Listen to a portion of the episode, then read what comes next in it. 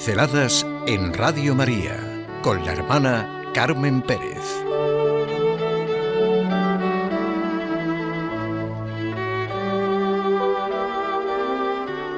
¿De qué somos testigos? ¿Sabes qué me ha dado por preguntarme mucho aquí y ahora? Me decía una chica joven, una estudiante universitaria. Y sin darme tiempo a que le preguntara, por las preguntas que se está haciendo precisamente aquí ahora, siguió. ¿Yo? ¿De qué puedo decir que soy realmente testigo? Y no pienso solo en mi condición de cristiana, porque eso sí, estoy convencida de que si la fe no me sirve, no es mi respuesta ante lo que me sucede, pues no sé qué es la fe, no me vale para nada. ¿Qué testimonio voy dando con mi manera de estudiar, de divertirme, de vivir mi vida de familia, mi noviazgo, en mis juicios sobre las cosas, los sucesos, en una palabra, con todo y en todo lo que vivo. Dime la verdad, me decía, ¿de qué me ves tú testigo? ¿Qué testimonio con mi persona? Claro, fue un ponerme contra la pared y sentir inmediatamente, tiene razón, no es cuestión solo de hablar, ni de anunciar nada, ni de proclamar algo importante, ni de defender derechos fundamentales.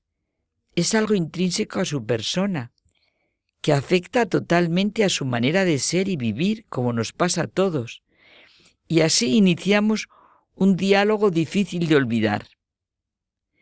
No se planteaba esta chica el sentido puntual y concreto del testigo y el testimonio.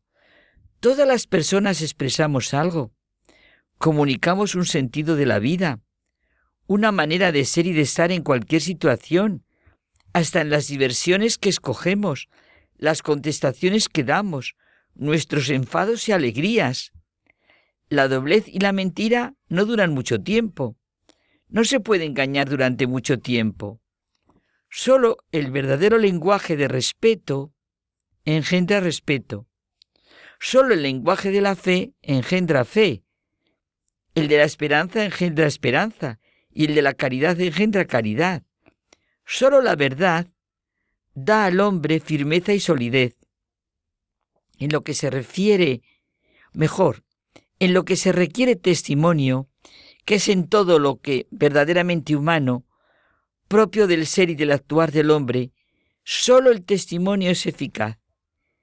Mientras que la búsqueda de la eficacia, insisto, en esta dimensión de que hablamos, es estéril. Cuidado. Las palabras testigo y testimonio tienen mucha fuerza en la vida. El testigo es una persona que da testimonio de algo. Un testimonio para ser tal expresa escrupulosamente lo que se piensa, se vive, se es.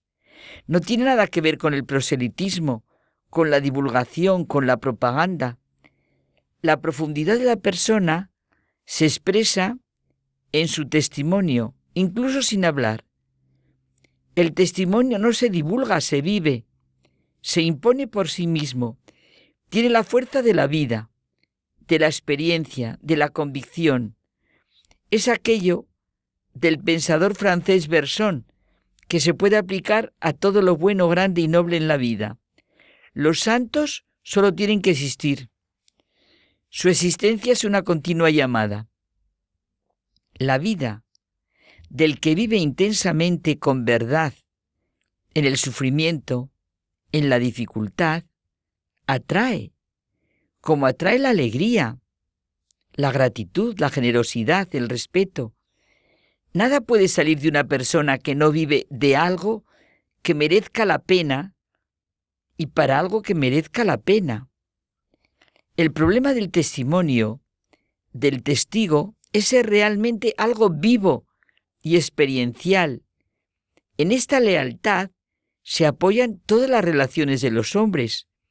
Esta chica quiere ser veraz ante sí misma, no engañarse, no fingir, esto nos lleva a vivir en verdad, a cobrar conciencia de la dignidad, de la responsabilidad, de la libertad. La vida personal de cada uno es testimonio de lo que uno cree, espera, ama, vive. Es la manera de encontrarse unos con otros. No se llega a los hombres si antes no se llega al hombre. No se puede pensar en las personas como público, como gente. Esto es desconocer el valor y las necesidades de aquellos a los que se quiere ayudar.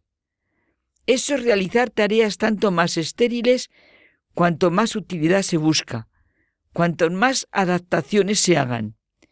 No se trata en el testigo, en el testimonio, de cuestión de técnicas ni de proyectos, programaciones o planificaciones. Se trata de la calidad de la persona, de la realidad de lo que se vive. El lema del cardenal Newman, beatificado en Inglaterra por Benedicto XVI, el corazón habla al corazón.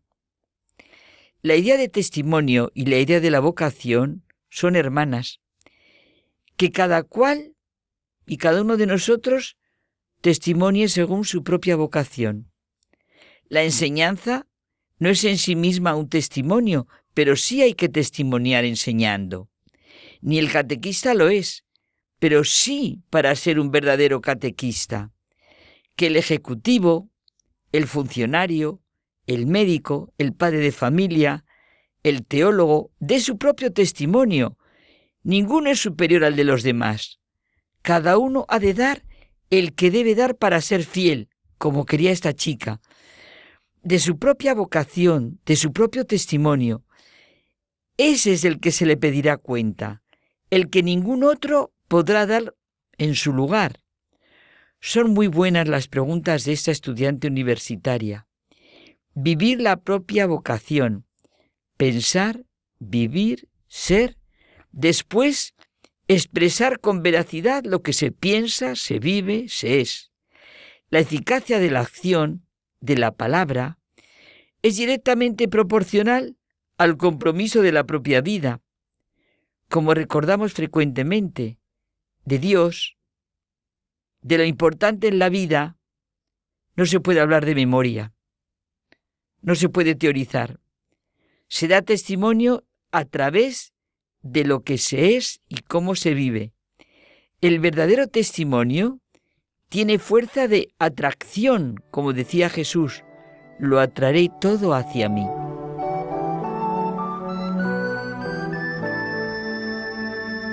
Pinceladas en Radio María con la hermana Carmen Pérez.